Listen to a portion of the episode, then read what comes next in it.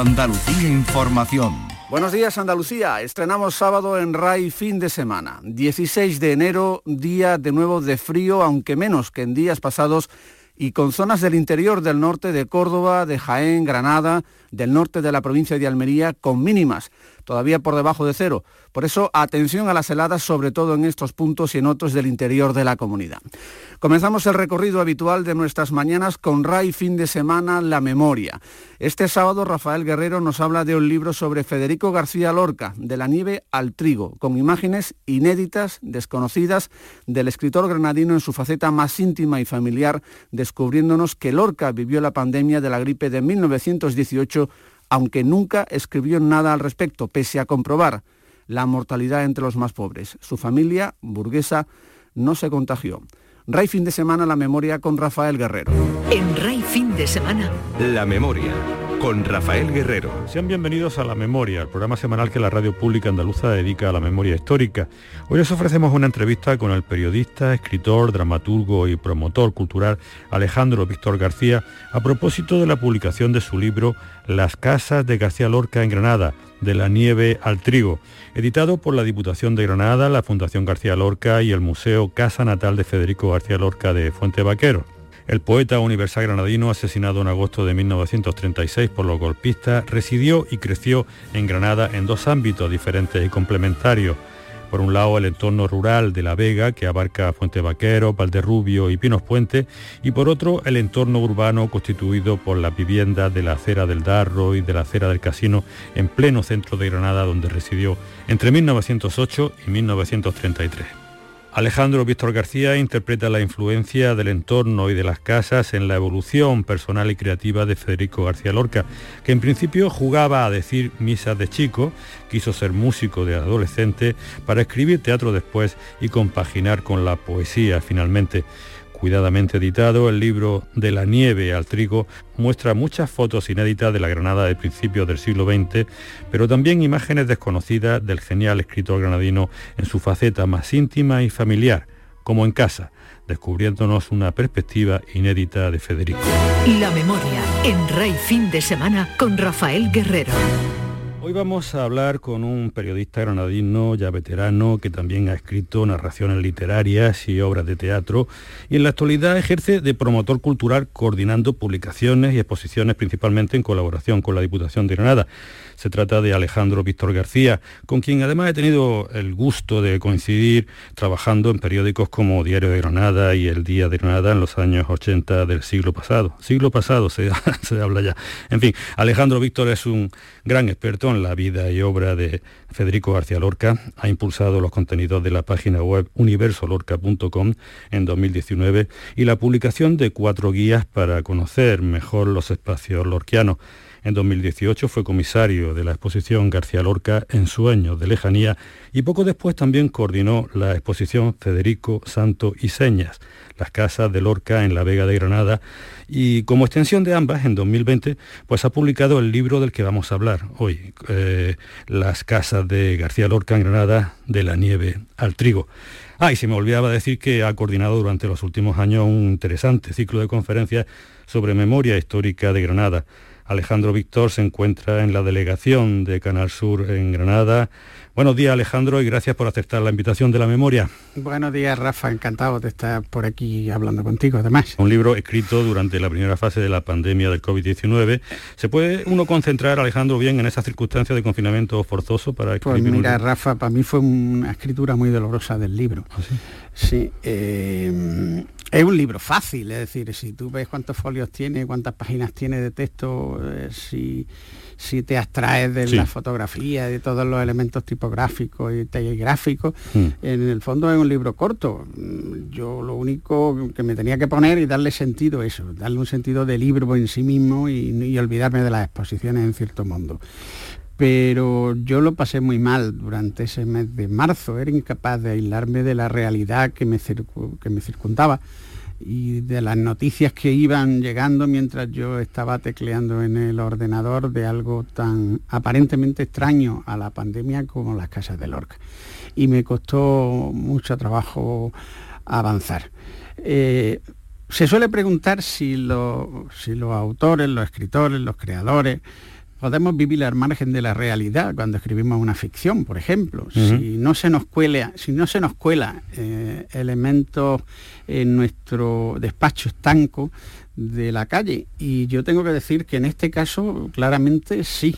Sí, porque a mí mm, yo no estaba ensordecido oyendo el rumor de, de los muertos, del avance del virus y de todos los eh, todos los asuntos que, que, estaban provocando la, muerte y la, hospitalización de tantísimas personas.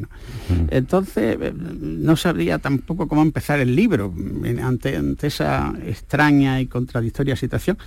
Y se me ocurrió pensar que mm, cómo había vivido Lorca y sobre todo la generación de Federico en Granada en, los años generalmente de la, hace un siglo justamente justamente un siglo la otra gran epidemia. La de la gripe española. Yo quería precisamente preguntarte por eso porque me llama mucho la atención y eso lo, lo, eh, engarza con la realidad, epidemia hace un siglo, epidemia ahora, cuando se cumple ese siglo de impresiones y paisajes, ¿no?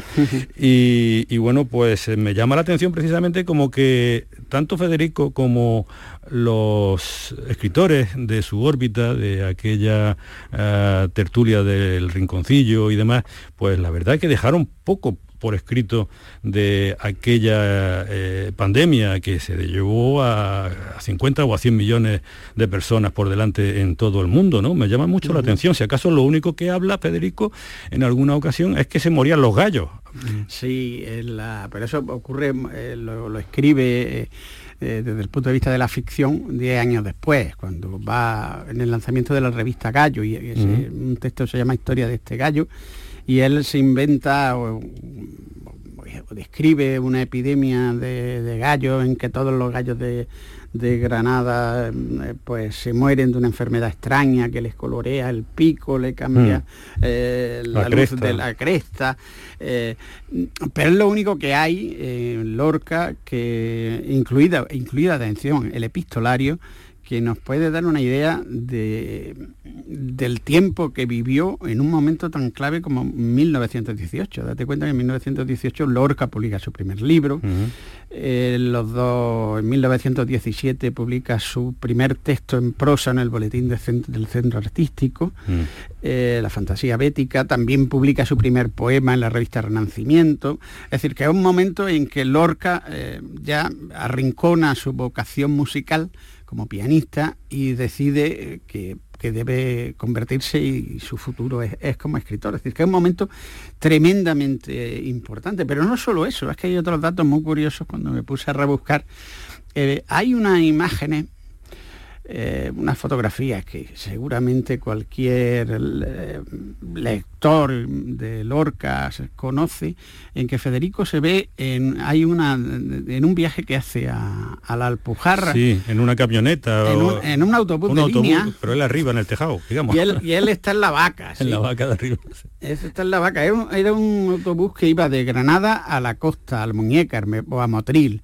Y entonces se desviaba y tenía una parada enorme y hay una foto que él aparece en efecto con, mm. un sombrero. Es en marzo ¿eh? de 2018 y él eh, es una de las primeras estancias que, de las que tenemos noticias y son, y son fehacientes de Federico al Alpujar. Luego iría, iría mucho más, allí tenía buenos, buenas amistades.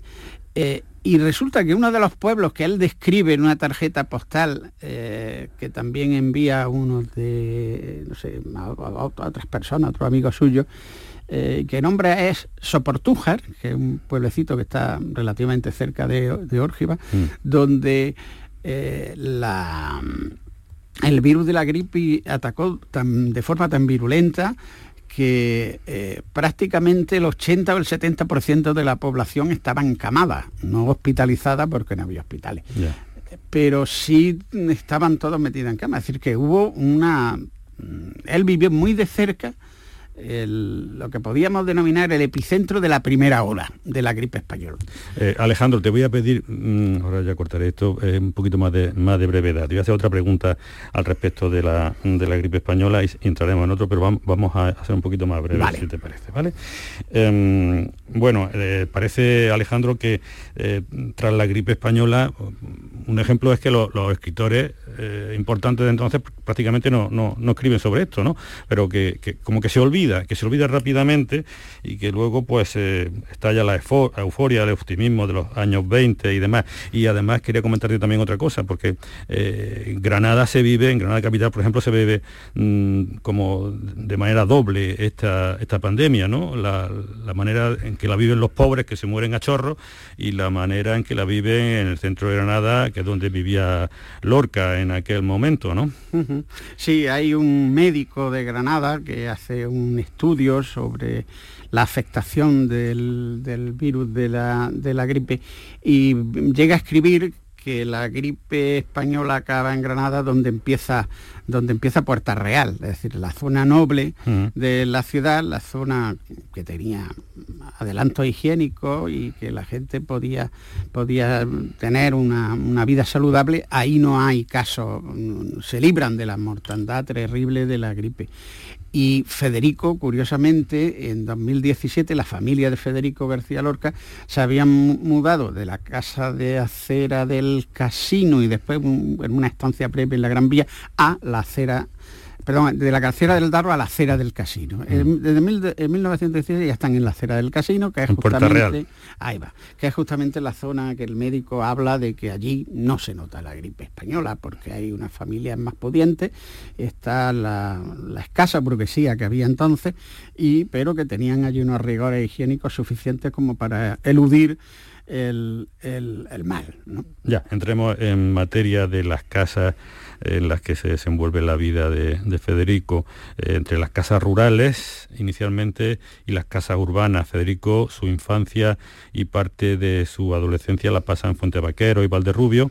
Eh, ¿Cómo moldean esas casas rurales buenas casas, por cierto, con sirvientes, lógicamente, porque eran una, una familia adinerada, pues cómo moldean esas casas ese contexto de vida más reducido y más cercano a la naturaleza, pues la, personalidad del poeta universal granadino. Más que las casas donde él nació y donde pasó su infancia, tanto en Fuente Vaqueros como en Asquerosa, que era el nombre entonces de Valderrubio, la influencia real sobre Federico es del entorno, es de la Vega de Granada, es del campo, son de los paseos que se daba de, un pueblo a otro, pero que entonces no había, no había un término municipal, digamos, que dividiera de un sitio, de, un, pueblo a otro. No, no, no pasaba de Fuente Vaquero a Valderrubio, eh, no tenían entidad como municipio, sino que formaban parte de un todo, si acaso que era el Soto de Roma, que era el, sitio que englobaba toda, toda la parte de la Vega entonces. Eh, eso sí, esa, esa, esa naturaleza indómita y bellísima, los parajes, los ríos, las fuentes, eso sí va a tener una influencia indudable en, la formación del poeta y en sus primeros sus primeras composiciones en la fuente de la teja es donde cuenta su hermana Isabel que Federico se retiraba y se ponía a escribir los versos que luego formarán parte del libro de poemas que se publica en 1921. ¿eh? Eh, e-, ese entorno es realmente el, que va a tener una influencia capital en Federico, más allá de, la, de lo que podemos pensar en la propia arquitectura, en las propias viviendas donde que él, que él habitó. Ya, eh, pero también formará parte de ese entorno lo que es la religiosidad popular vivida en clave, en clave rural, ¿no? Por ejemplo, eh, cómo afecta la romería de Moclín, un pueblo cercano, a, lo que daría lugar luego a, la obra de teatro Yerma, ¿no? Sí, eso tiene mucha gracia porque eh, en, en las memorias de Isabel García Lorca y de su hermano Francisco, cada, cada uno da su visión de un cartel que había en la casa enmarcado de, anunciando la, romería del Cristo del Paño y que lo recordaba uno con... Eh, con cierta lejanía, es decir, sí, pero eh, en cambio Isabel lo, lo, recordaba con auténtico terror y pavor, eh, porque era en aquel entonces la romería del Cristo del Paño, que como se sabe era iban las mujeres que eran yermas a que el Cristo le concedió la gracia del embarazo, pues entonces eso daba lugar a, a una escapada eh, eh, eh, erótico festivas por, por el entorno en la que luego nacían un montón de niños. ¿no? Claro, se hacía el milagro.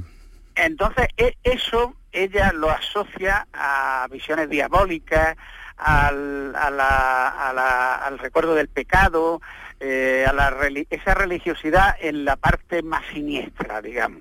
Entonces ella recuerda la romería mm, justo como, como no la podemos pensar ahora y como Lorca no la ve cuando luego la incorpora eh, en, en yerba, ¿no? cuando mete el coro, el coro de las lavanderas, por ejemplo, final de, la, obra de teatro.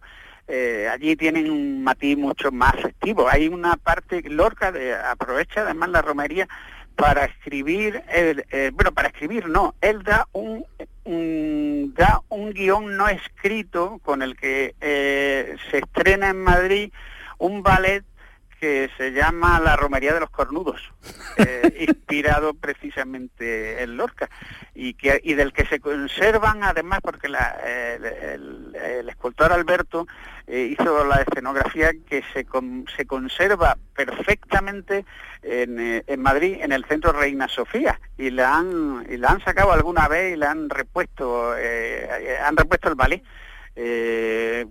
inspirado precisamente en, en aquella, en la romería de, de Yerba, Sí, Alejandro, en, tu libro hay una profusión gráfica, unas fotos, muchas de ellas inéditas, en las que pues se muestra lo que era la faceta más íntima de, de Lorca, ya sea con su familia, eh, como también lo, que eran las estancias, el mobiliario, y observo que nunca faltaba un piano allí, ¿no? En, las casas de, de, Lorca. Era porque él quería ser músico al principio y luego pues se va... Él llega a Granada ya como músico. Eso eh, lo que pasa que el piano. El piano lo, incorpora a la familia en la primera casa, en la acera del Darro, es donde ya tienen el primer piano y luego el gran piano, el que se conserva ahora en la huerta de San Vicente, es el que instalan y, compra el padre cuando viven ya en la acera del casino a mm. partir de 1917, ¿no? Eh, están de 1917 a 1933 donde viven en la acera del casino. Ya, eh, una vez que vienen del ámbito rural y se trasladan en 1908, 1909 a, Granada, pues eh, bueno, la familia Lorca se convierte al tener una casa importante dentro del centro de Granada, pues en hospitalaria, vienen los los, parientes de vez en cuando. Y bueno, pues en ese momento es cuando Federico, digamos, eh, vive su momento, digamos, más pujante en, en cuanto a al ámbito cultural, al ambiente cultural, ¿no? Eh, la sí, pero fíjate, eh, Rafa, que Lorca nunca abandona el campo, ni la familia abandona la Vega, aunque vivan en Madrid o aunque vivan en cualquier otro otro espacio urbano. Siempre vuelven. La casa de acera del casino es una casa muy rara, porque hoy piensa que es el centro de Granada y la acera del casino es un edificio de oficina, eh, de algún palacete que queda por ahí suelto, pero eh, la casa donde ellos viven tenía, era una casa de, de tres alturas, con patio, con jardín, eh, con fuente, es decir, que tenía un aspecto, digamos, rural muy que, era el mismo que tenían en, la, en, el, en los cortijos donde habían vivido eh, antes. Es decir, no hay un abandono tajante de, de ese ámbito eh, y después hay otra cosa más, para que no se le olvide dónde estaban, o por lo menos que no se olviden de dónde procedían. Y es que allí hay un, como te has dicho antes, hay un ir y venir constante de parientes de La Vega que van a hacerle consultas de, inversiones y tal al padre, a don Federico, y van a verlo y van a saludarlo. Y es decir, que las criadas, ellos tienen un servicio en la casa de siempre de tres o cuatro chicas que, están al servicio de los Lorca, todas proceden de pueblos de la, de la Vega eh, y las llaman por su apodo y mantienen su acento, eh, que eso da lugar a numerosas anécdotas que cuenta Isabel García Lorca en la eh, y el propio Francisco en las memorias sobre los personajes maravillosos que, con los que convivieron entonces en la zona de Granada, pero el aire de la Vega nunca se perdió. Ya, eso en cuanto a lo que es la receptividad de la gente, de los parientes de allí, pero también a, los grandes referentes culturales que van llegando a Granada, pues también los va, les enseña su casa en el centro de Granada y se pasea con ellos en ese circuito céntrico, eh, haciéndolos partícipes de esa tertulia literaria de Rinconcillo. Estamos hablando de Falla, estamos hablando de Juan Ramón Jiménez, etcétera, etcétera, ¿no?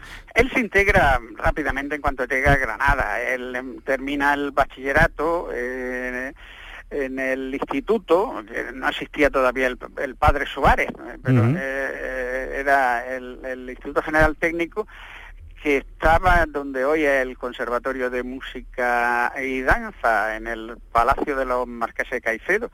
Eh, él empieza luego en la universidad, eh, se integra plenamente, empieza con los viajes de estudio, eh, que de donde nacerán impresiones, libre impresiones y paisajes, y en Granada pues rápidamente conecta con el gran centro cultural donde están los jóvenes creadores, que es eh, la tertulia del Rinconcillo, en el Café Alameda. Él tiene también relación con el centro artístico, ingresa muy joven en 1915 y allí lo oye tocar el piano una sonata de Beethoven, eh, el que luego será su, su valedor, ministro de la, de la República, Fernando de los Ríos. Eh, claro, y entonces allí, es donde se conocen. Eh, aunque siempre tendrán con el centro artístico son más o menos, porque tenía un aire conservador, bueno, cambió mucho de una mm. etapa a otra, ¿no? Mm. Pero al final eh, el, centro se traslada al, Café Alameda, a la tertulia del Rinconcillo, y en la tertulia del Rinconcillo en 1920 ocurre que es cuando eh, se traslada a Granada eh, Manuel de Falla y entonces ya hay, hay un maridaje extraordinario que le da un, le da más calidad a, las propias conversaciones, entonces ya la eleva a unos niveles fantásticos. Porque sí. Sí, en las fotos familiares observo, digamos, tristeza en general entre todos los miembros de la familia Lorca, especialmente de la madre, de Vicenta, ¿no? Yo no sé si presagiando, eh, tal vez Federico es el que más alegre, que parece en esas fotos más alegre, pero no sé si es un presagio de, que estaríamos hablando de una familia marcada por la tragedia, la tragedia del propio Federico, la de Montesino, de su cuñado y, muchas cosas más que vinieron, ¿no? En el caso de la madre es que una mujer enferma, es decir, una persona que sufre diversas patologías y que, en el transcurso del tiempo, eh, en vez de solucionarla, lo que es que se le agravan. Es una mujer que mm, parece que no sonríe nunca y que está pensativa, profundamente pensativa y, y, de, y nadie la saca de, de esos pensamientos personales tan hondos. ¿no? Generalmente las casas donde Federico vivió en Granada, esas de las que hablábamos en el centro centro de Granada, pues eh, ya no existen. Eh, la única que queda es la huerta de San Vicente, que era una casa de recreo eh, que ahora mismo está dentro de un, parque a la afuera de, Granada. Es como si Granada hubiese sido también injusta con la memoria, digamos, de las edificaciones que albergaron al poeta. ¿no? Esa impresión saco yo, ¿sabes? Lo que pasa es que no hay pruebas evidentes de que haya una animadversión profunda del ser granadino contra su mayor poeta. Y se examina una a una las viviendas, las casas donde vivió Lorca y se razona por qué fueron, eh, por qué acabaron eh, abatidas. O piensa que es fruto de la especulación y que es razonable. Lo que pasa es que si luego las ves todas en su conjunto, te das cuenta de que parece que además de eso hubo otra razón profunda que uno no llega a comprender que está eh, que fue la que motivó esa especie de, de animadversión de la ciudad contra contra Lorca. La acera del casino eh, la echó abajo. Además, en un año eh, que lorquiano, eh, por, por, definición, que fue en 1976, que es cuando se hace el primer homenaje a Lorca. El 5 a las 5. El 5 a las 5. Efectivamente. Bueno, pues el 5 a las 5, fue el 5, de junio del 76, se hace ese gran homenaje que todos recordamos, y en el mes de agosto eh, cuando ya todo el mundo se calma, es cuando se echa abajo la calle, la casa de la acera del casino, que debería ser un templo lorquiano, porque allí, bueno, allí vivieron todos los hermanos, allí compuso parte de su obra, allí eh, se hizo la representación de, la, de la Noche de Reyes de 1923, la que, se, la que falla al piano, interpretó eh, piezas de música clásica eh, y se hizo, se representó el auto de los Reyes Magos con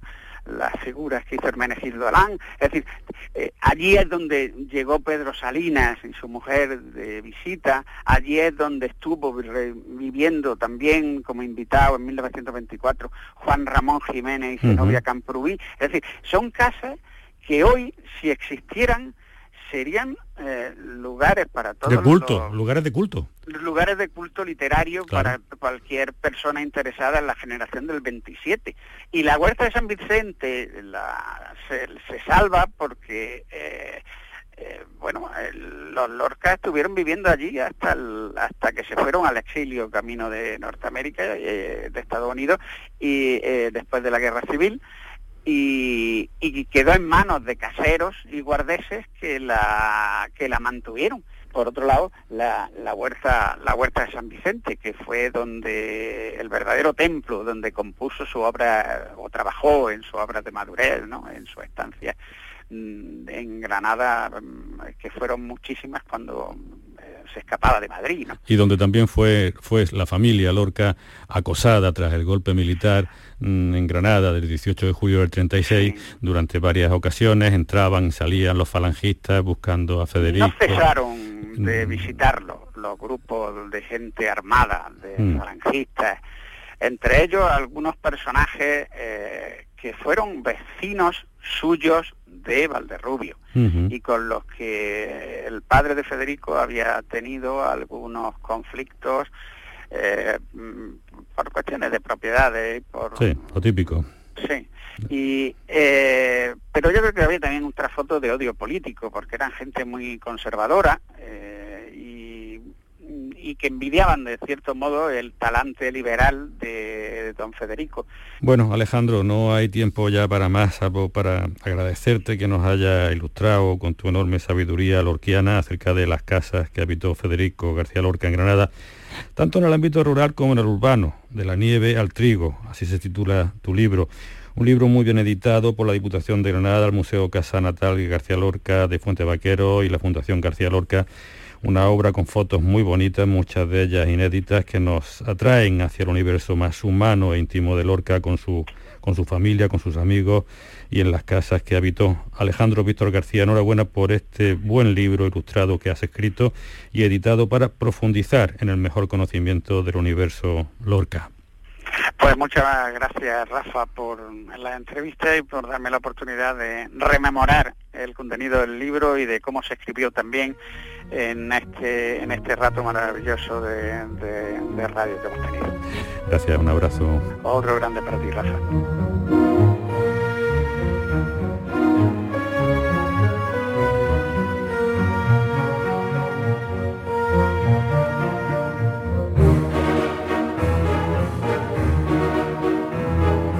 Les recuerdo que la memoria está presente en Twitter con la cuenta arroba la memoria radio y en Facebook como programa La Memoria y que se pueden escuchar los programas más recientes a través de la página web de Canal Sur en el servicio de radio a la carta.